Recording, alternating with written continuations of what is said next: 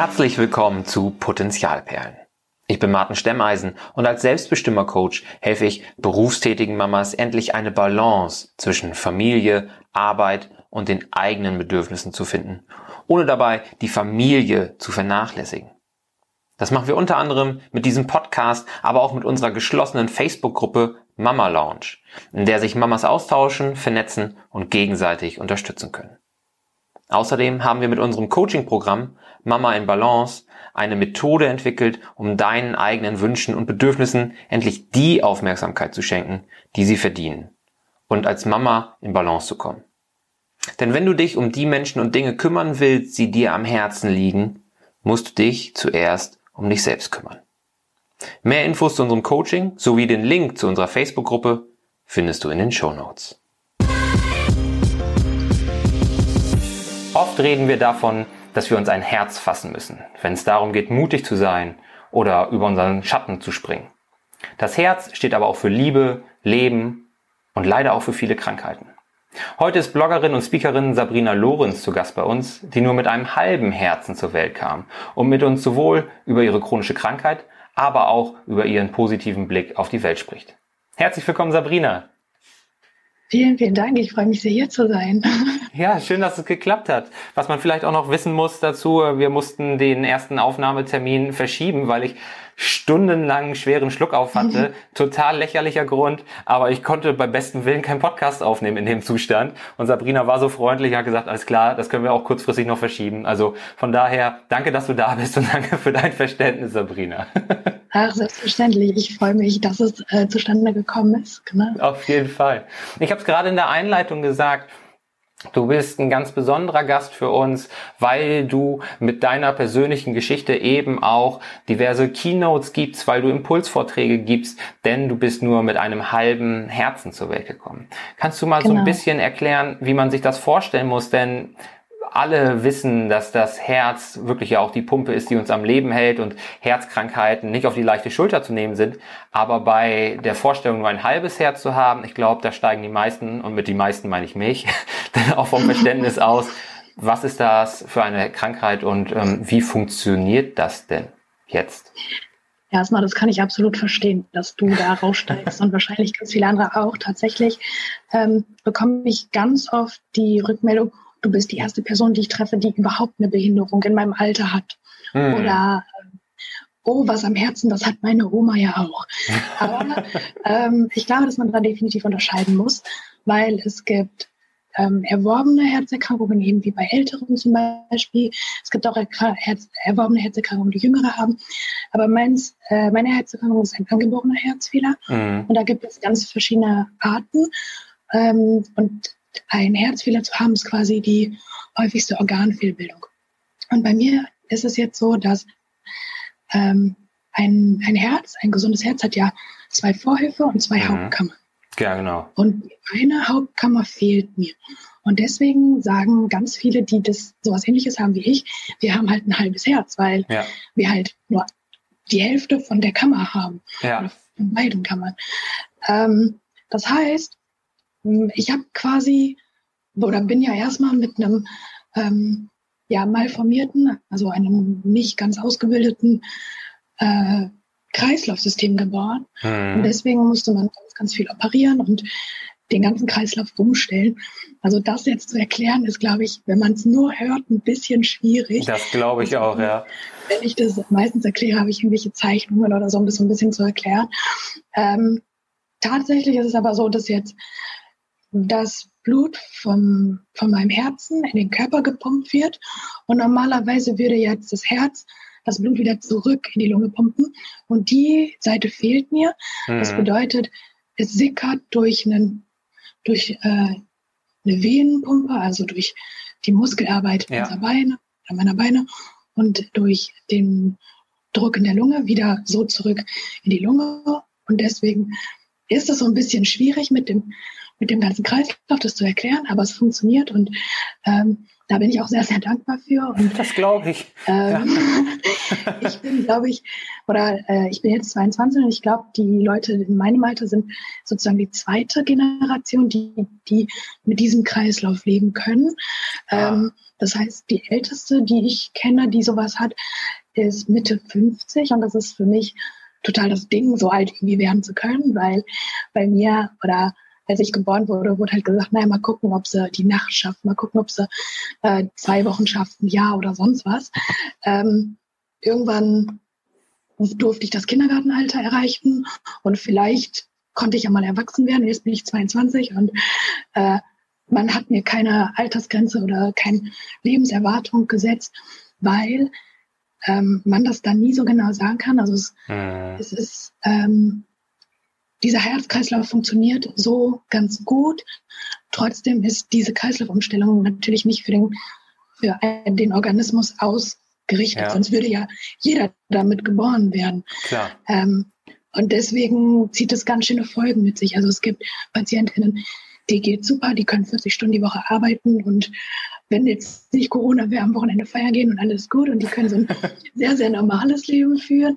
Und dann kenne ich halt auch welche, die, äh, oder Bekannte von mir, die im Jugendalter auf der Transplantationsliste halt verstorben sind. So, und es gibt halt solche und solche Fälle und ich bin da irgendwo in der Mitte, würde ich mal behaupten. Ähm, und deswegen, ich glaube, dass es mir ziemlich gut geht, aber in einem Vergleich zu jemandem Gesunden natürlich nicht. Genau.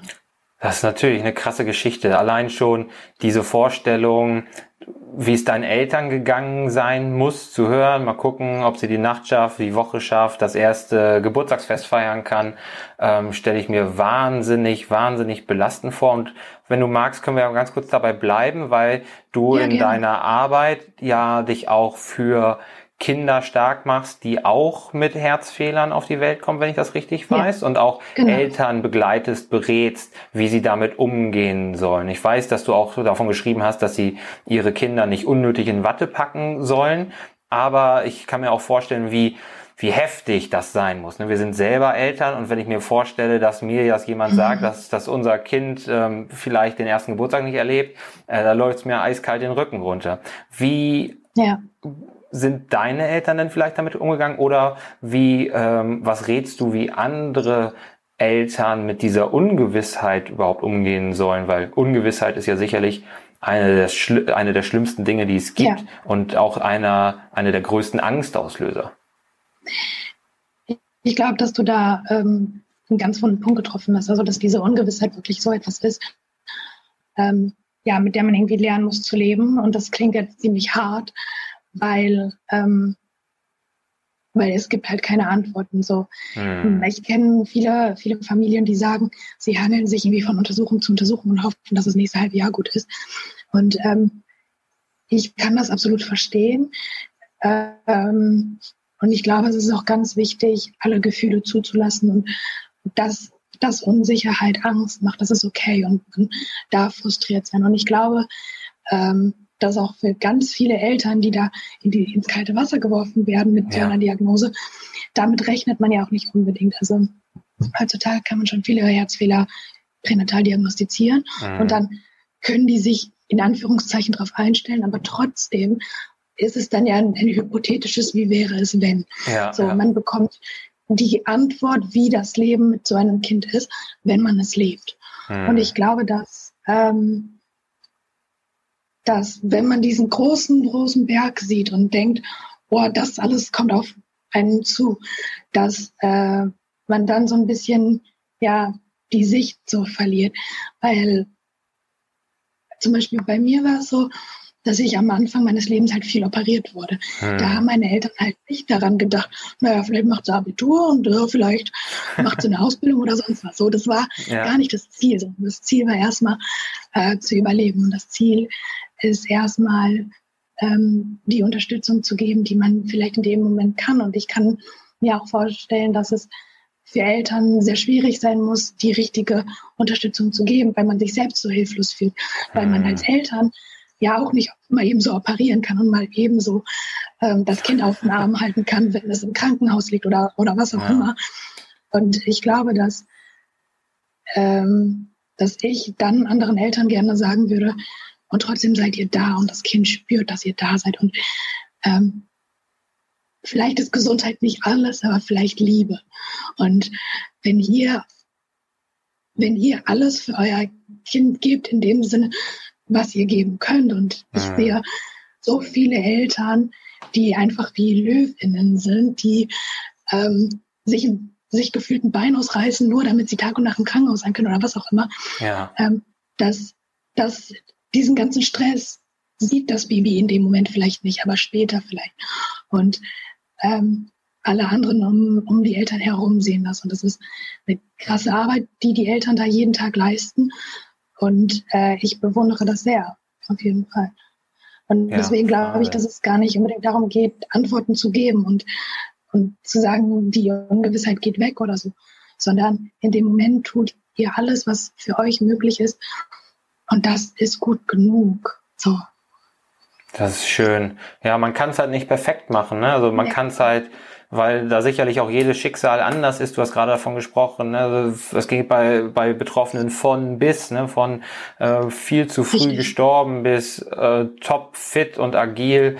Und ähm, da kann man auch sicherlich keine pauschalen Antworten geben. Und ich finde es schön, dass du sagst, Gesundheit ist nicht alles, sondern Liebe, ähm, weil man ja an der Gesundheit in manchen Fällen halt auch nur wirklich minimal was ändern kann und auch keine Vorhersagen treffen kann. Ne? Ja. Ähm, und ich glaube, gerade das, was du gesagt hast, dass man, dass es von bis gibt. Also es gibt auch ganz, ganz einfach zu behandelnde Herzfehler, wenn man es jetzt mal ja. ganz pauschal sagt. Trotzdem kann es für die Person in dem Moment das größte Problem sein und das ist zu validieren und das ist ernst ja. zu nehmen. Und ähm, so, deswegen ist es vielleicht auch schwierig, ähm, einen konkreten Fahrplan irgendwie zu haben, weil jeder Fall so unterschiedlich ausgehen kann. Und ich glaube, es ist wichtig, äh, dass da die Kliniken und die Familien gut zusammenarbeiten und dass die ähm, Eltern sich auch mal erlauben, mal eine Pause zu gönnen. Weil natürlich sind sie die ganze Zeit für das Kind da, aber ja. die müssen auch an sich selber denken. Und ja. ähm, ich merke das ganz viel, dass es den Eltern eine große Last abnimmt, wenn sie ein äh, gutes soziales Umfeld haben. Ob das jetzt irgendwelche Freunde oder Freundinnen sind, die mal auf das Geschwisterkind aufpassen oder hm. ähm, die, die, Großeltern, die den Haushalt übernehmen oder sonst was. Ähm, und ich meine, da gibt es ja auch mittlerweile viele Unterstützungs- und Beratungsmöglichkeiten, hm. um eben das genau rauszufinden. Und ich glaube, in dieser Unwissenheit ist es ganz wichtig zu wissen, die sind nicht alleine. Ja, und das ist auch das, was man ja schon in Familien mit gesunden Kindern häufig sieht, ne? dass man alles tut, um irgendwie zwischen Job, Familie, Kind, Partner, Haushalt ähm, zu funktionieren und den Spagat ja. zu schaffen. Und auch da schon Leute viel zu häufig selbst auf der Strecke bleiben, die eigenen Wünsche und Bedürfnisse aus den Augen verlieren, die eigene Gesundheit vielleicht auch aus den Augen verlieren. Und ich kann mir nur vorstellen, dass das um ein hundertfaches, tausendfaches verstärkt sein muss, wenn man ein Kind hat, das ähm, ja wirklich dann auch schwerst krank ist mit ja. mehrwöchigen Krankenhausaufenthalten und, und der, der Ungewissheit, die damit einhergeht, wie schwierig es sein muss, dann noch einen Job zu haben, in dem man irgendwie funktioniert, den Haushalt irgendwie am Laufen zu halten oder so, ähm, dass die Eltern dann schnell auf dem, nicht nur auf dem Zahnfleisch gehen, sondern wirklich am Ende sein können, wenn sie nicht den Support irgendwie von Familie, von Freunden bekommen, das glaube ich sofort. Das, und ich kann mir sogar vorstellen, dass es da auch ähm, in der Partnerschaft oft Probleme gibt, je nachdem, wie die Leute gepolt sind, wie sie mit dieser Ungewissheit umgehen. Ja, der eine vielleicht proaktiv ja. und der andere Part, der das vielleicht von sich wegschiebt oder so und das gar nicht hören oder wahrhaben will. Ich kann mir vorstellen, dass das eine unglaubliche Herkulesaufgabe ist, damit umzugehen und trotzdem ja die Familie ähm, weiterhin intakt zu halten. Absolut, da kann ich dir nur zustimmen. Und ich finde es auch jedes Mal so beeindruckend. Natürlich ähm, kann das natürlich auch zu internen Familienkonflikten führen. Das mhm. in dem, was du gerade angesprochen hast, in der Partnerschaft oder wenn Geschwisterkinder noch involviert sind. Aber ähm, ja, jede Familie ist letztendlich auch ganz individuell und ich bin auch, ich sag mal, nur die Betroffene. Also ich ich sehe, was die Eltern dort jeden Tag stemmen und die ja. Familien. Aber ich bin selber nicht Mama und ich äh, hm. ziehe den Hut von meinen Eltern, was die gestemmt haben. Und ähm, ich merke schon, dass meine Sichtweisen vielleicht an manchen Stellen ein bisschen anders sind als die meiner Eltern, weil, Klar. weil ich eben die Betroffene bin und meine Eltern eben die Angehörigen in dem Sinne, obwohl sie genau, sie sind ich würde sagen, sie sind anders betroffen als ich und trotzdem ist es unsere gemeinsame Geschichte. Ja. Und ähm, trotzdem haben wir das irgendwie alle zusammen gemeistert und meistern es immer noch. Genau. Ja, weil es ja eine chronische Krankheit ist und du hast schon gesagt, genau. damit ist es halt nicht getan mit den OPs, die du alle schon hinter ja. dir hast. Ne? Ähm, du hattest jetzt eben auch schon davon gesprochen, dass, dass auch einfach diese Krankheit einen wahnsinnigen Rattenschwanz hinter sich herzieht. Ne? Vor was für Einschränkungen oder was für Hürden stehst du denn so im Alltag? Vielleicht körperlicher Natur, aber auch von allem, was sich dann auch mental damit abspielt. Ähm, ich glaube, Rattenschwanz beschreibt das schon ganz gut. Also wenn man wenn man bei der reinen Versorgungssituation bleibt, dann ist es erstmal so, dass ich oder viele, die einen angeborenen Herzfehler haben, regelmäßig zu irgendwelchen Untersuchungen müssen. Mhm. Bei mir zum Beispiel war es so, dass, ähm, oder in Deutschland ist es so, dass das Versorgungssystem manchmal ziemlich schwierig ist, ähm, wenn es chronische Erkrankungen gibt, die schon im Kindesalter entstehen oder sind. Das heißt, es gibt zum Beispiel eine Kinderkardiologie und es gibt eine Erwachsenenkardiologie. Ja. Es gibt aber nicht viele Zentren, in denen ein guter Schiff zwischen den beiden Kliniken entsteht oder wo die Patientinnen über 18 noch bei den Kinderkardiologen bleiben können.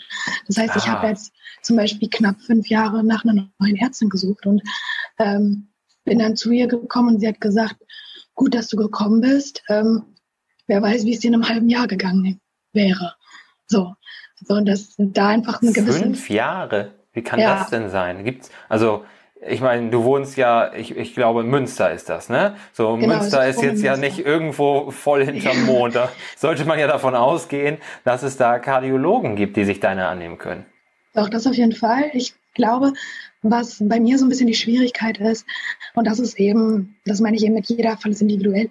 Ich kenne welche, die haben einen Herzfehler und denen geht es super und ich, hm. Anderen halt weniger. Und bei mir ist es so, dass äh, meine Herzfunktion erstmal stabil ist und da bin ich auch sehr dankbar für, Klopf auf Holz. Ja. Aber ähm, bei, dadurch, dass halt dieser Kreislauf umgebaut ist, zieht es andere Organe in Mitleidenschaft. Und bei mir ist halt die Lunge sehr betroffen. Und ich hatte halt, mein, mein Kinderkardiologe ist halt irgendwann an seine Grenzen gekommen und hat gesagt, du bist jetzt 17, ähm, ich, ich würde dich gerne trotzdem schon an die EMA, also an die Erwachsenen mit angeborenem Herzfehler, die Abteilung überweisen, weil lungentechnisch bin ich überfragt.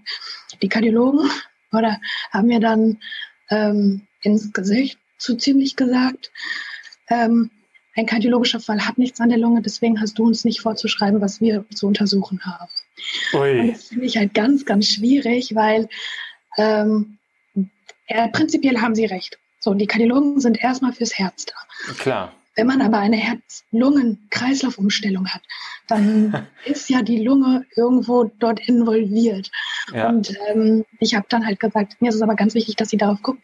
Mein Kinderkardiologe hat ja schon auf die Lunge geschaut. Ähm, und mir dann meine Selbstermächtigung so ein bisschen abzusprechen, indem mhm. man halt sagt, du, wir sind die Ärzte, wir wissen, was besser für dich ist. Das finde ich halt immer ganz schwierig. Also ja, auf jeden ich habe selber auch im Krankenhaus gearbeitet, das heißt, ich kenne beide Seiten so ein bisschen. Ähm, und natürlich gibt es PatientInnen, die, ähm, die vielleicht mehr Vorwissen haben über die eigene Krankheit als andere. Und natürlich gibt es dementsprechend Ärztinnen, die Patientinnen mehr in die Hand nehmen müssen oder, oder ja. eben weniger. Ähm, aber mit der Patientenakte, mit der ich da ankam, ähm, mir das Gefühl zu geben, ich habe trotzdem keine Ahnung von meinem eigenen Körper, ja. fand ich halt ziemlich schwierig. Und dann habe ich äh, eine Ärzte-Odyssee hinter mir von Lungenärzten und äh, Kardioärzten und sonst was. Ähm, und jetzt bin ich in einer ganz anderen Stadt im, in Behandlung, aber immerhin, wo ich mich sicher fühle. Und äh, im Notfall fliege ich mit Heli. So. Und äh, solange ich mich halt sicher und aufgehoben fühle ja. und ernst genommen und wahrgenommen, mit allem, was dazugehört, ähm, ist mir das ganz, ganz viel wert. Und das ist halt doch das, was du gerade angesprochen hast. Ich möchte mich halt eben nicht nur mit meiner Herz, mit meinem Herzen und meiner Lunge ernst genommen fühlen, sondern auch mit allem, was dazugehört. Mhm. Weil eine chronische Erkrankung sich eben nicht nur auf den Körper auswirkt, sondern ähm, der Mensch ist mehr als eine Physis, mehr als der Körper. Da ist eine Seele involviert, eine Psyche ja. und ein soziales Umfeld. Und, auf jeden Fall. Ähm, grob würde ich sagen, ich kann alles nur ein bisschen langsamer und mit ein bisschen weniger Energie. So. Und wenn du halt zehn Aufgaben am Tag hast, schaffe ich das halt nicht, weil ich die Energie nicht habe. Ja. Ähm, deswegen, also bei mir ist der Energiehaushalt so ein Thema zum Beispiel. Ähm, und wenn ich mich überanstrenge und die, die Grenze ist da sehr, sehr fein, mhm. äh, kann es wirklich sein, dass ich tagelang ausgenockt bin und quasi im Bett liege und ähm, ja, wirklich, wirklich flach liege, wortwörtlich. Ähm, deswegen muss ich da sehr aufpassen, wie viel ich am Tag mache und schaffe.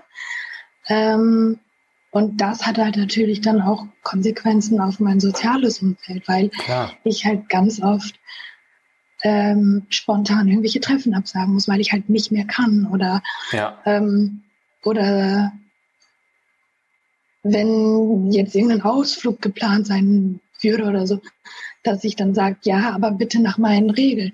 Und mhm. ne, ich schränke andere Leute immer irgendwie ein Stück ein. Ja, klar. Und ähm, deswegen ist es mir ganz wichtig, dass ich ein Umfeld mir aufbaue, das das versteht.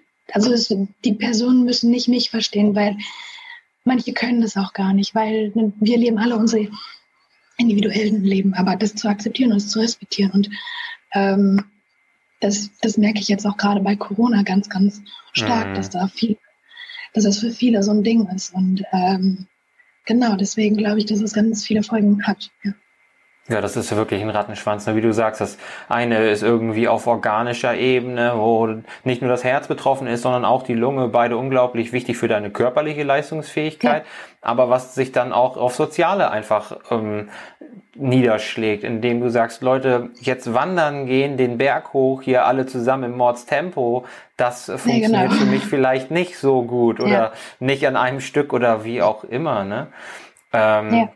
Und was ich da eben jetzt auch ganz, ganz spannend fand, war die Sache, dass du sagst, ja, manche wollen dich nicht verstehen oder können dich nicht verstehen. Ne? Und wir hatten vor einer Weile ja auch schon mal kurz geschrieben, als du einen Post gemacht hattest, wo es darum geht, dass du das Gefühl hast, dass du anderen Leuten, jetzt gerade auch in Bezug auf Corona und der Tatsache, dass du Leute nicht treffen kannst, tatsächlich nicht treffen kannst, nicht nur treffen nicht nur nicht treffen darfst, wie es für uns alle ja gerade auch ein Thema ist, sondern tatsächlich nicht treffen kannst, weil du eine Risikopatientin bist. Ja. Ähm, wo wir dann ja auch irgendwie ähm, den Austausch hatten, dass die Leute, die dich als Last empfinden, die dich als lästig empfinden, einfach nicht stark genug sind, um deine Geschichte mitzutragen und, und mitzuschreiben. Ne? Und ähm, das ist sicherlich was, was ich mir auch schmerzhaft vorstelle, wenn es Leute gibt, denen man anmerkt, dass sie es eben auch nicht verstehen wollen, weil ich glaube, dass ja. das die größere Hürde ist, als das nicht verstehen können. So, die, wenn du das beschreibst, was du hast und was für Auswirkungen das hast, das ist ja ziemlich logisch und es macht auch Sinn, sich daran zu halten und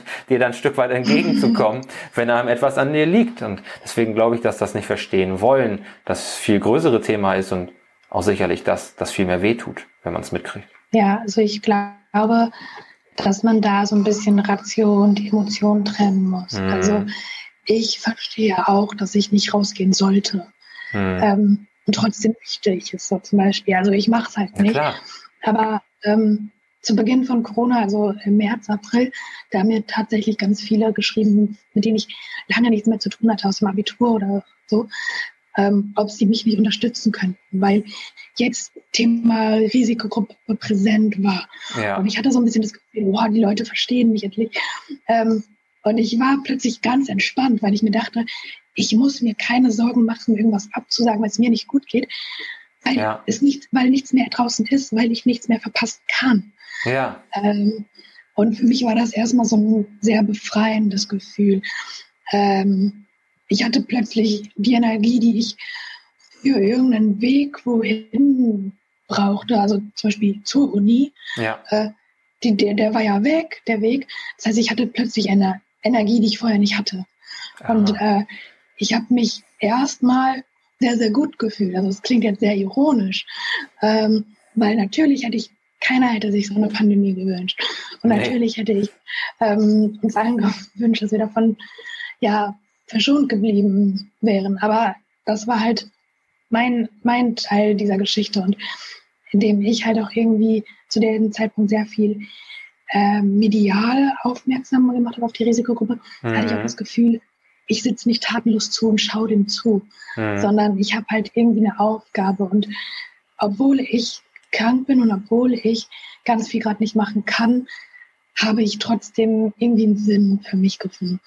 Und ähm, dann hat das kollektive Bewusstsein so ein bisschen abgenommen für das, für das, ähm, ja, das Wissen um die Risikogruppe, gerade so im Sommer, was ich auch ein Stück ja, weit verstehen kann, weil viele Menschen halt eben sagen, boah, ich habe mich so lange eingeschränkt, ich möchte wieder dieses Leben wie vorher haben. Weil sobald oder solange du nicht im direkten Umfeld mit einer Person in der Risikogruppe bist, bist du natürlich auch weniger betroffen. Und ähm, vielleicht macht dir diese ganze Sache auch gar nicht so viel Angst. Und dann kann ich es natürlich verstehen, wenn man dann sagt, hey, ich möchte zurück, ich möchte wieder was machen, ich möchte ja irgendwie, irgendwie wieder Aktivitäten haben, aber vielleicht ging es eben gar nicht darum, was wir wollen, sondern darum, was sinnvoll ist. Und mhm. vielleicht musste man dann an der Stelle eben sowas wie Lebensqualität neu definieren. Und dann war das halt eben nicht fünfmal die Woche irgendwo zu einer Party gehen, sondern fünfmal die Woche mit Freunden Skype ja. oder Zoom oder Videochat oder was weiß ich. Ja. Und ähm, jetzt, wo das Wintersemester angefangen hat ähm, und ich vermehrt wieder Leute online sehe, geht es mir tatsächlich besser, weil ich das Gefühl habe, mehr Anschluss zu haben, mehr oh, ja. Einblicke in ein, in ein, in das Leben da draußen, in Anführungszeichen.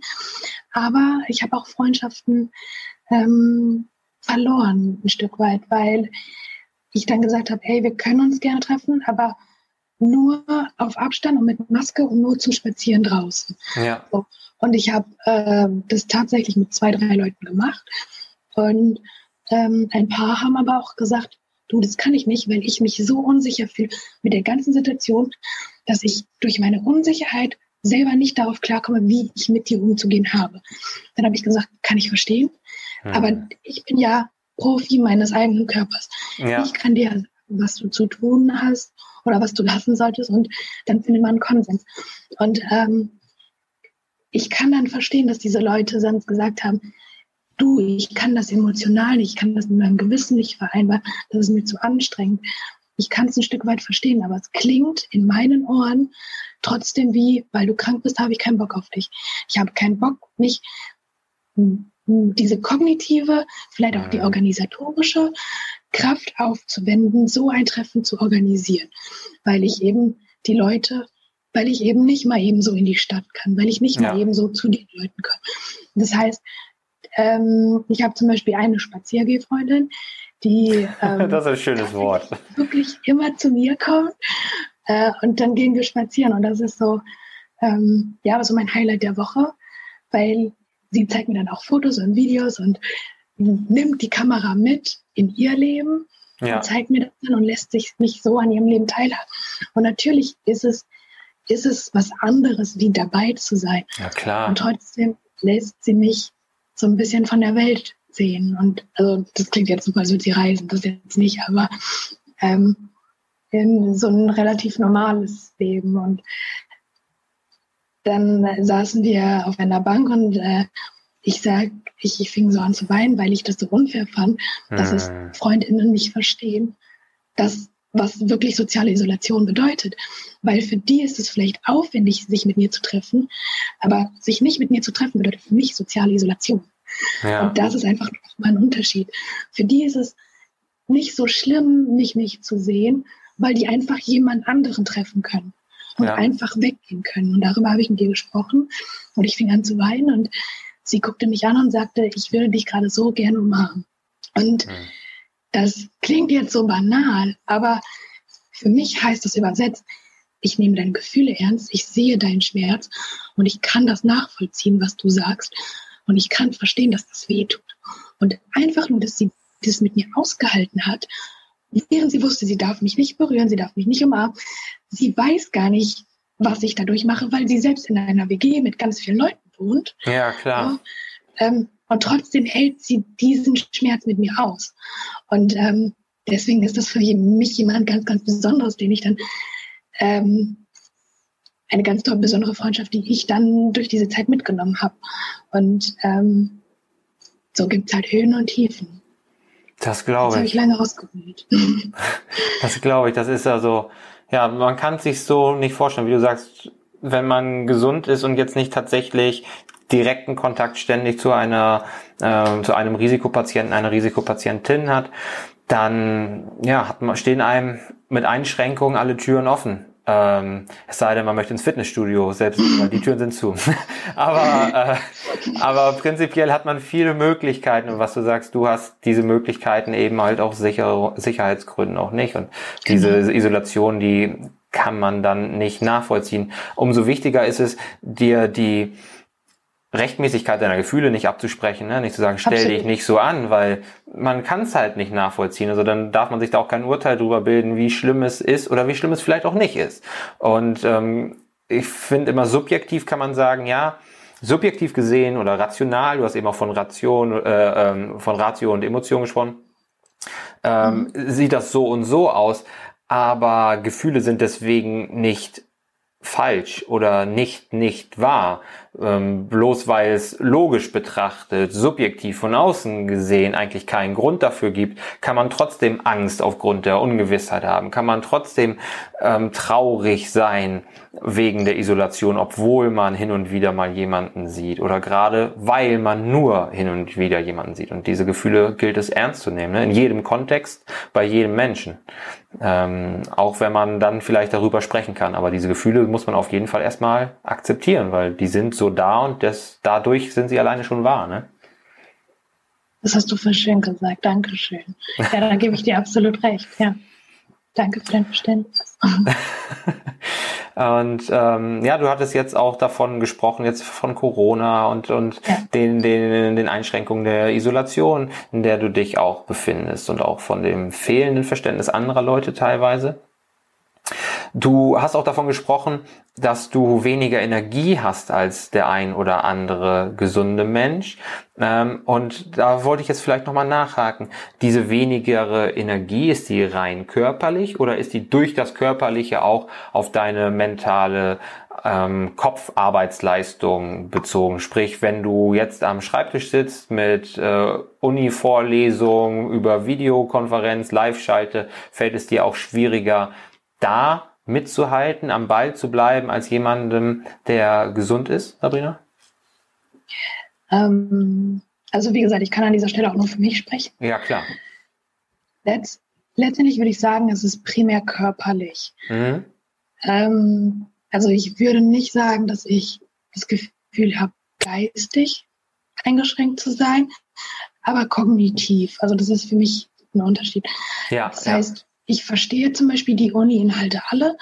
Ähm, oder wenn ich es halt nachgearbeitet habe. so, ähm, so wie halt jeder Studie. Klar. Aber ähm, das, das physische Dasein, das, das physische, ich setze mich an den Schreibtisch, ich arbeite, ich bin konzentriert. Diese Energieleistung ist für mich schon anstrengend. Ja. Also ähm, und da sind wir auch wieder so beim Thema, jeder hat so seine ganz eigene Realität. Mhm. Ähm, ich habe vorher was anderes studiert und ähm, da war es tatsächlich so, also bei mir ist halt quasi alles, was physisch anstrengend ist, führt dazu, dass es mir schlecht geht. Und dann brauche ich sehr, sehr viel Gen äh, Regenerationszeit. Ja. Und dann gab es eine Klausur, nach der ich umgekippt bin. Ui. Einfach weil ich so überanstrengt war. Und dann kam eine Studierende auf mich zu und sagte, hey du, ich verstehe das voll, dass es dir schlecht geht. Ich konnte jetzt auch nur noch in der Klausurphase zweimal die Woche feiern gehen. So, und ich war so, wow, hat sie nicht ernsthaft gesagt. So, so, ja, vielleicht ist das für dich in deiner Welt eine Einschränkung gewesen, weil diese ja. Klausurphase so anstrengend war. Aber ich bin halt am überlegen, ob ich nach der Klausur ins Krankenhaus fahre oder nicht. So. Ja. Und das sind einfach, auch wenn ich dann, auch wenn ich die, die Realität dieser Person respektiere und sage, ja. hey, wenn das für dich eine Einschränkung ist, dann ist das ernst zu nehmen, muss ich sagen, ähm, hatte ich an dem Tag wirklich wenig Verständnis dafür. Das, das glaube ich, ja. Das, das war auch so die Frage, auf die ich abgezählt habe. Gar nicht so sehr, ob du es nicht verstehen kannst oder so. Also ich hoffe, das kam nicht so rüber, sondern einfach, weil ja, das Gehirn gut. ja auch so, so viel Energie braucht. Ne? Das Richtig. ist ja ein also wahnsinniger Energiefresser. Ne? Also wenn wir einfach nur wach sind, was da in Energie durchgeht, ist ja schon Wahnsinn. Und dementsprechend kann ich mir halt auch vorstellen, dass du wie gesagt, irgendwann halt auch von mentaler, von Kopfarbeit eher vielleicht eine Pause bräuchtest als jemand, der ähm, auch körperlich topfit ist. Ne? Und ähm, du hast auch davon gesprochen, dass du jetzt etwas anderes studierst und davor genau. etwas noch anderes studiert hast entsprechend. Also ja. du hattest vorher ähm, Medizin studiert, richtig? Genau. Aber hast das abgebrochen. Was ist da die Geschichte dahinter, Sabrina? Was ist da vorgefallen? Ähm, also ich wollte immer Ärztin werden, um anderen zu helfen. Und ich, mhm. beziehungsweise ich wollte erst helfen und dachte, boah, wenn ich Medizin studiere, dann, dann helfe ich. Und ähm, mhm. tatsächlich würde ich sagen, dadurch, dass ich eben auch sehr, sehr viel eigene Erfahrung mitbringe, habe ich immer gesagt, vielleicht werde ich nicht die beste Ärztin, aber die empathischere. Ja. Weil ich einfach, weil ich einfach weiß, wovon ich rede. So. Weil ich, ich sage nicht, das tut nicht weh, wenn es nicht weh tut. Also wenn es tatsächlich weh tut, so rum. Ähm, ja. Weil ich halt, ja, weil ich es halt weiß und, ja. oder, oder selber empfunden habe. Ähm, tatsächlich ist meine Krankheit fortschreitend. Das bedeutet, je älter ich werde, desto schlechter geht es mir. Also so ist es zumindest in meinem Fall. Und ich bin halt nach einem gewissen Zeitpunkt im Studium äh, an einen Punkt gekommen, wo ich, wo ich für mich selber ähm, gesagt habe, ich möchte es nicht verantworten, dass ich kränker bin als meine PatientInnen. Mhm. Weil wenn es mir selber körperlich nicht gut geht, kann ich nicht die Leistung erbringen, die ich erbringen würde, damit ich meinen PatientInnen medizinisch als kognitiv als auch sozial gerecht werde. Und ähm, deswegen habe ich mich quasi dafür entschieden, das Studium zu beenden und deswegen ähm, sehe ich das auch nicht als, ähm, warte, wie wollte ich das formulieren? wie, wie, wie verlieren sozusagen. Ja. Und trotzdem ist es ja ein Verlust, weil mhm. ich, ähm, ich einen, einen Teil von mir abgegeben habe oder aufgegeben habe, wo ich sehr, sehr viel Zeit und sehr viel Energie reingesteckt habe. Die wortwörtliche ähm, Herzensangelegenheit in deinem Fall dann. Richtig, ganz genau. Und ähm, trotzdem ist es halt für mich nicht, dass ich verloren habe oder aufgegeben habe oder so, weil es für mich meine ganz, ganz eigene bewusste Entscheidung war. Und ja. ich habe dann angefangen, soziale Arbeit zu studieren. Ähm, studiere das jetzt auch eben immer noch und bin halt nebenbei selbstständig. Und ähm, jetzt habe ich das Gefühl, mich in meinem Studium das alles so einzuteilen, dass es für mich ähm, für mich funktioniert, dass ich für mich Schön. so arbeiten und studieren kann, dass ähm, ja, dass ich halt aktiv daran teilnehmen kann und dass ja. ich halt auch sehe, ich habe für mich Erfolg und es geht halt nicht darum, dass ich einen 1-0-Schnitt haben will oder dass ich die die Studienbeste bin oder sonst was, sondern es geht einfach darum, dass ich sehe, dass ich meinen Träumen ein bisschen näher komme und ich komme lieber in Baby-Steps dem Ganzen ein bisschen näher, anstatt mit äh, Meilenstiefeln oder so, aber weiß zumindest, dass was ich mache, ist nachhaltig und das, was ich mache, erfüllt einen Sinn und einen Zweck. Ähm, zum einen für mich, um mich glücklich zu machen, mhm. aber auch, weil ich sehe, jetzt, wo ich ein Studium habe oder auch einen, einen Beruf, ähm, in dem ich die, wo ich es mir wirklich so einteilen kann, wie es für mich funktioniert, merke ich auch, dass ich ja den KlientInnen nachhaltiger helfen kann. Und dann ja. sind wir da, wo ich wieder, wo ich als Kind stand und habe gesagt, ich will Menschen helfen. Und jetzt habe ich das Gefühl, dass ich das wirklich tue. Und zwar vielleicht, vielleicht operiere ich nicht und ähm, repariere und die Menschen mhm. Aber ich helfe anders und das zu sehen ähm, erfüllt mich. Genau. Das ist auch was, was wir immer wieder sagen, auch in unserem Podcast und in unserer Arbeit. Wenn du dich um die Menschen und Dinge kümmern möchtest, die dir am Herzen liegen, das ist wieder das Herz, dann musst du dich zuerst um dich selbst kümmern. Ne? Und ähm, das ja. ist auch total wichtig. Ich stelle mir vor, wärst du Ärztin geworden und bei dir ging es dann ja tatsächlich auch um Operationen, wie du gerade sagst. Das wäre ja auch eine unglaubliche körperliche Anstrengung. Ja. Ich habe ein paar bekannte Ärzte, die auch in der Notaufnahme dann teilweise arbeiten. Und wenn ich mir diese Schichten teilweise anhöre, ich weiß weiß gar nicht, wie das legal sein kann, dass Ärzte in der Notaufnahme zwölf ja. Stunden arbeiten und wenn es schlecht läuft auch mal länger. Das ist ja, da hängt ja wirklich alles von ab, dass die im Kopf da sind und dass die körperlich dazu in der Lage sind. Und wenn man dann auf der anderen Seite weiß, dass Fluglotsen zum Beispiel maximal sechs Stunden am Stück arbeiten dürfen und da mehrere Pausen zwischen haben, weil die einfach vom Kopf her so da sein müssen. Und ähm, ich weiß wenig jetzt tatsächlich über den Arbeitsalltag der Fluglotsen, aber ich kann mir vorstellen, dass man da noch mehr über Technik lösen kann als man es bei einer Operation tun kann oder in der Notaufnahme, wo wirklich du da sein musst als Mensch mit all deinem Fachwissen, mit all deinem Einfühlungsvermögen, mit deiner körperlichen Präsenz und so. Und von daher vor dem Hintergrund, dass es dir auch so viel abverlangt, die Krankheit dir körperlich auch so viel abverlangt, äh, wäre das ja sicherlich so gar nicht gegangen, ohne dass du dich damit selbst kaputt gemacht hättest, ne? Ja, ganz genau. Da bin ich Und ganz bei dir. Was arbeitest du jetzt genau? Ich hatte dich auch eingeleitet ja als Bloggerin und Speakerin und du hattest vorhin, als wir vorgesprochen haben, ne, wie genau ich dich vorstelle, ja, aber auch mehrere Projekte, genau. mehrere Themenbereiche erwähnt, die du tatsächlich auch mittlerweile mit deiner Leidenschaft halt ausfüllst. Erzähl doch noch mal so ein bisschen, was genau du dann jetzt auch noch machst. Also eigentlich bist du ja berufstätig und studierst nebenbei. So klingt es zumindest, wenn man sich das anhört, eher so als andersrum. Ja, ähm, genau. Also, also ich würde sagen, ich mache beides. Also ich bin nicht in der Lage, körperlich einen Fulltime-Job zu haben. Das heißt, mhm. ich mache weder ein Vollzeitstudium noch einen, eine Vollzeit-Selbstständigkeit. Also es ist beides so, ähm, wie es für mich halt möglich ist. Und in manchen Wochen ist es halt gar nicht und in manchen Wochen ist es halt schon so, dass ich ja ähnlich, ähnlich viel machen kann wie andere ja. vielleicht. Also das kann man halt so nicht pauschalisieren. Ähm, ich habe angefangen vor ein paar Jahren so einen Instagram-Blog zu schreiben ja.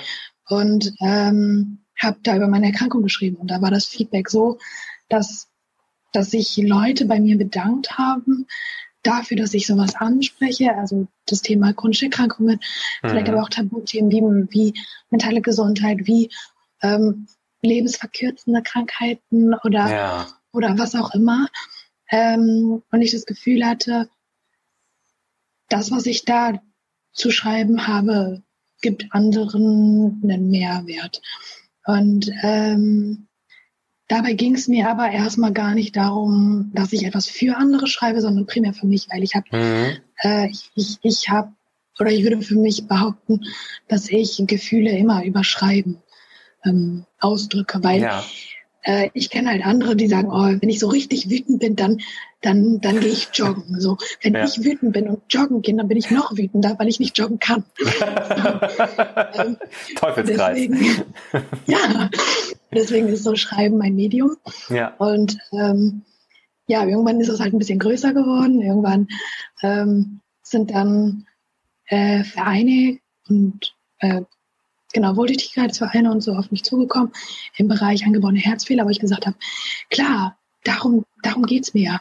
Das ist mir wortwörtlich, und da sind wir wieder beim, bei dem, was du angesprochen hast, ja. das ist eine Herzensangelegenheit. Genau. Äh, für andere ähm, da zu sein. Und da geht es quasi gar nicht um, um mich als Person, sondern um die, um die Sache an sich. Weil ich, ähm, ich habe halt sehr, sehr lange irgendjemanden gesucht, der für mich ein Vorbild sein könnte. Mhm. Der, äh, ich habe in Medien, war, als ich jünger war, waren die Behinderungen, die in den Medien vertreten waren, Menschen im Rollstuhl oder das Down-Syndrom. Und das ist wichtig und das hat seine Berechtigung. Natürlich. Aber ich habe mich trotzdem nicht identifiziert gefühlt. Mhm. Oder ich konnte mich nicht mit identifizieren. Und ähm, teilweise zu lesen, oh, du bist die Erste, die sowas auch hat, darf ich dir mal eine Frage stellen, ist für mich dann voll die Ehre, ja, weil, weil ich weil ich weiß, dass ich vor zehn Jahren so eine Person gebraucht hätte. Und ähm, durch mein Studium, ich habe dann äh, auch Kurse gemacht zum Thema ähm, Beratung zum Beispiel. Ja. Ähm, deswegen, ich würde mich auch hauptberuflich nicht als Beraterin oder so bezeichnen, weil ich, weil ich mit meinem Studium noch nicht fertig bin. Mhm. Äh, trotzdem habe ich ja 22 Jahre Erfahrung darin, behindert zu sein. Und ähm, ja, das kann man sich auch so in den Lebenslauf schreiben. ähm, und eben, ja, ein sehr, sehr großes Erfahrungswissen, was das angeht. Und das hat jede Person. So äh, eine Person, die in einer Großfamilie groß geworden ist, die hat halt vielleicht zu meinem Zeitpunkt jetzt 22 Jahre Erfahrung, dieses in einer Großfamilie groß zu oder ähm, 22 Jahre darin, mit veganen Aneilen aufzuwachsen oder was auch immer. Also mhm. Also jeder hat ja so seinen, seinen Erfahrungsschatz. Und meiner ist halt eben im Bereich Schwerbehinderung, Inklusion und Diskriminierung. Mhm. Ähm, und ähm, ich würde sagen, hauptberuflich oder was ein großer Teil meiner Arbeit ist, ist einfach Aufklärungsarbeit zu leisten. Also ich bin Speakerin für verschiedene Vereine oder ich werde gebucht für Veranstaltungen, wo es um Inklusion geht. Ähm, und dann halte ich entweder Vorträge oder ähm, Poetry Slam tatsächlich auch. Oh, also, schön. Genau.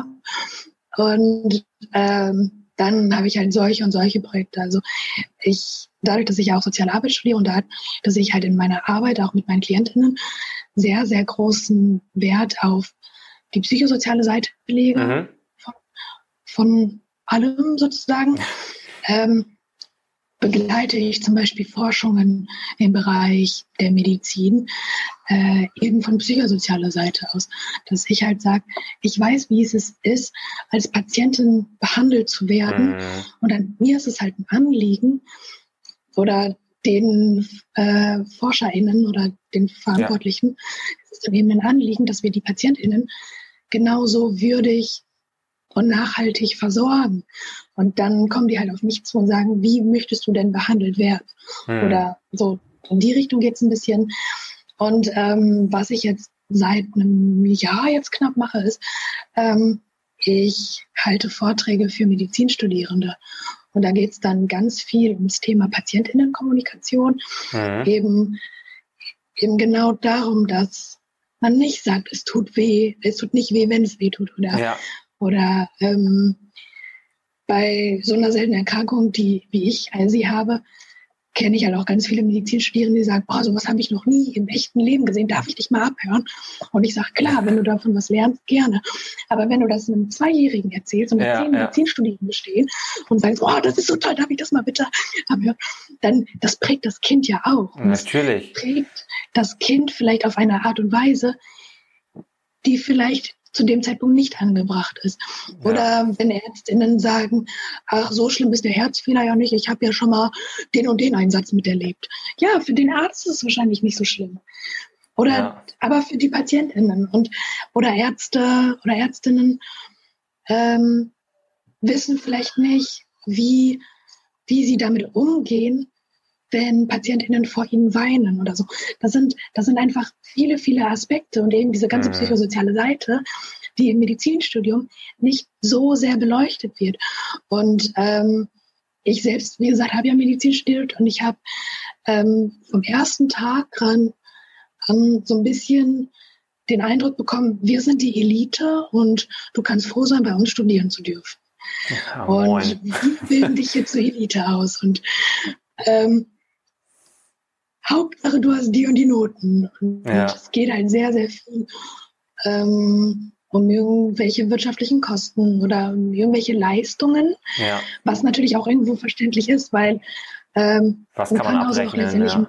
Wirtschaft, genau, aber mh, hm, für mich wird da zu viel der Mensch vergessen und das kann ich leider auch verstehen, weil ähm, unser Gesundheitssystem so aufgebaut ist und das ist das, da, da beschwere ich mich nicht, nicht bei der Universität, an der ich studiert habe, ähm, sondern die Strukturen müssen, müssten eigentlich anders sein. Personalschlüssel und so weiter und so weiter und so weiter. Ähm, Und ja, da ist die Privatisierung eine richtige Katastrophe gewesen in genau, dem Bereich. Richtig. Also das hätte kommunal oder staatlich oder wie auch immer bleiben müssen, wo ich sag mal in Anführungsstrichen Geld keine Rolle gespielt hat ähm, wo vielleicht auch der ein oder andere Posten tatsächlich überflüssig war, aber die knallharte Privatwirtschaft, wenn die ganzen Krankenhäuser hier in Niedersachsen auf dem Plattenland alle dicht machen, die kleineren, es gibt hier einen Landkreis, da gibt's keine Geburtsstation mehr, so einfach weil oh, wow. zu wenig Kinder geboren worden sind und so, also das sind natürlich privatwirtschaftliche Auswüchse, die mit dem Gesundheitswesen eigentlich nicht vereinbar sind. Ne?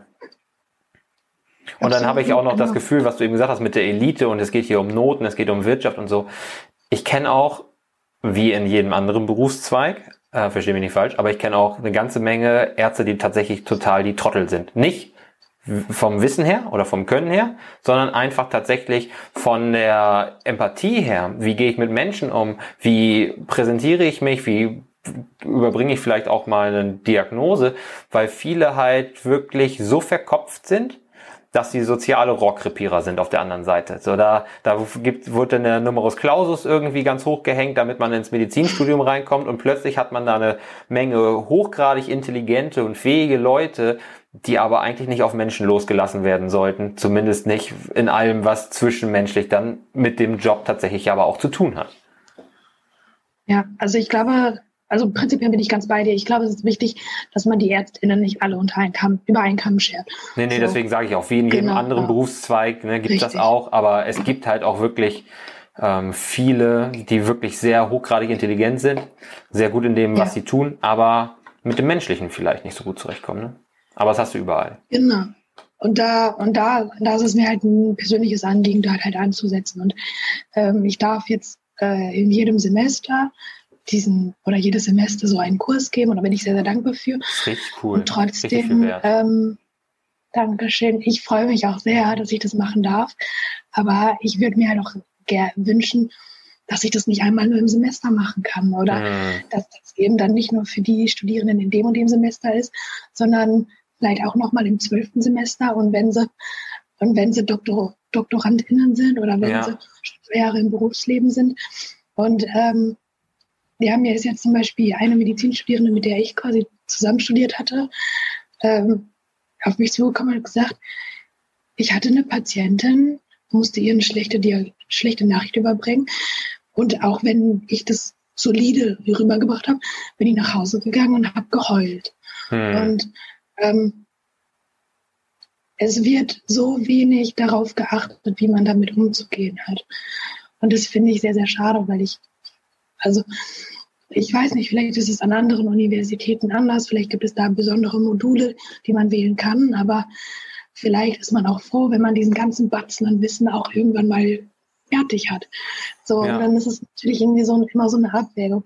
Und jetzt, da ich ähm, soziale Arbeit studiere, ist halt der Fokus ganz, ganz anders. So, es geht halt primär immer um, ja, um das, um das Wohl des Menschen. Und ähm, deswegen, deswegen ist mir wahrscheinlich dieser, dieser Unterschied auch nochmal so sehr vor Augen. Und deswegen ist es auch nochmal sowas, gerade weil ich halt auch durch diese ganze Vereinsarbeit sehr viele mhm. Familien betreue, ähm, ist mir das eben ständig klar. Ich weiß, wie es ist, Patientin zu sein, ich weiß, wie es ist, die andere Patientinnen zu begleiten, ich weiß, ja. wie es ist, selber auf so einer Station zu arbeiten und das alles unter einen Hut zu bringen und in eine in eine Person und der einen Konsens ist super, super schwierig und das verlange ich mhm. auch von keinem. Aber es sollte eigentlich das Ziel des Systems sein, wenn ich das mir jetzt ganz pauschal ausdrücken kann, ja. ähm, genau darauf zu achten, weil die Gesundheit ist eben nicht, äh, das Kind hat einen Herzfehler, ich mache die OP, es ist gesund. Ja. So, was ist mit einem psychosozialen Dienst, was ist mit einer psychologischen äh, Beratung, oder Therapie, nicht nur vielleicht für das Kind, was vielleicht ein Trauma erlitten hat, vielleicht aber auch, für die Eltern. Angehörigen, genau. Was ist mit einer Reha, was ist mit Pflegeanträgen, äh, was ist mit Ergotherapie, Physiotherapie, weiß ich. Es gibt ja so, so viel Unterstützung ähm, nach dem Krankenhaus oder nach der ärztlichen Behandlung, was halt vielen auch nicht auf dem, auf dem Schirm ist. Ja. Hm. Jetzt sind wir auch schon ziemlich weit in unserem Interview, haben eine wirklich viel, viel, auch so spannende und auch wichtige Themen angesprochen. Aber auf eine Frage möchte ich abschließend nochmal kommen. Und zwar gerne. eigentlich auch, damit haben wir das Interview ja auch begonnen, das Thema Unsicherheit. Ne? Wir haben dann über die Eltern gesprochen, aber gar nicht so sehr über die Betroffenen. Ne? Du hast gesagt, dass deine Krankheit im Laufe deines Lebens jetzt auch immer schlimmer wird, die Auswirkungen Mhm. deutlicher werden und auch, dass es eine lebensverkürzende Krankheit ist. Ne? Und wenn wir uns Genau. nochmal die Unsicherheit anschauen, wie gehst du denn mit dieser Unsicherheit um, Sabrina? Ich ähm, wünschte, ich könnte darauf so eine pauschale Antwort geben. Ich wünschte, ich könnte sagen, ich habe ich hab den Masterplan und wenn ich mich daran halte, dann ist alles gut. So, aber genau das ist es nicht, so, weil eben diese Unsicherheit besteht. Ja. Und ähm, ich glaube, dass ich mir innerlich so kleine Ziele setze, die ich gerne erreichen möchte. Und, und das ist dann so vielleicht mein Weg, weil, also als ich klein war, habe ich gesagt, dann und dann treffe ich die Person fürs Leben, dann und dann heirate ich, dann und dann habe ich Kinder oder was weiß ich. Ja. Und äh, jetzt bin ich 22 und so, ja, davon ist nichts aufgegangen. und, und das ist okay. Und ich glaube, dass ich gelernt habe, dass es, es ist okay, seine Pläne zu ändern. Es ist okay, seine Wünsche ähm, zu verändern. Und es ist, Mhm. es ist ähm, okay, wenn man eben nicht in irgendeine Norm reinpasst, in irgendeinen Plan oder in irgendein Korsett oder was weiß ich, Ja. solange ich mir selbst treu bleibe und solange ich weiß, was gut für mich in dem Moment ist und vielleicht auch ein bisschen langfristig plane im Sinne von, ähm, vielleicht wäre auch gerade ein Urlaub auf Bali ganz gut, dass meinem Kontostand gut tut, ist jetzt eine andere Frage. So, ähm, so deswegen, ich glaube, dass man da so, so ein bisschen seinen, seinen Weg finden muss und ähm, vielleicht vielleicht geht es gar nicht darum, die Unsicherheit wegzudrängen, sondern die Unsicherheit zu akzeptieren und, und zu sagen, es ist okay, dass sie da ist und woran kann ich mich festhalten, was gibt mir in diesem, was gibt mir in diesem Unsicherheit, in diesem Taumeln einen Rhythmus, sodass aus diesem Taumeln vielleicht Oh. ein Tanz entsteht. Oh, das ist Das ja auch wunderschön gesagt. Das finde ich auch großartig. Genau. Das ist ein ganz tolles Schlusswort eigentlich auch, Sabrina. Ja, genau. Und ja, dann dann, vielen, vielen Dank. ja, warte, warte. So, sorry, sorry. Du musst den Leuten jetzt noch sagen, wo man mehr von dir erfährt, wo man mehr von dir lesen kann, hören kann, wo man vielleicht auch ähm, mit dir zusammenarbeiten kann, Genau. weil ich finde, das war so ein tolles Interview, das dürfen wir hier auf gar keinen Fall unter den Tisch fallen lassen. Erstmal vielen, vielen Dank für deine Worte. Ähm, genau, also man findet mich auf Instagram unter Fragments of Living. Ähm, ich habe eine Website, auch fragmentsofliving.com. Äh, da kann man auch mir Anfragen stellen ähm, zur Zusammenarbeit, zu Projekten oder sonst was. Mhm. Und dann habe ich noch einen Podcast mit einer Freundin zusammen, der heißt Herzgedanken-Podcast. Den findet man überall, wo es Podcasts zu hören gibt.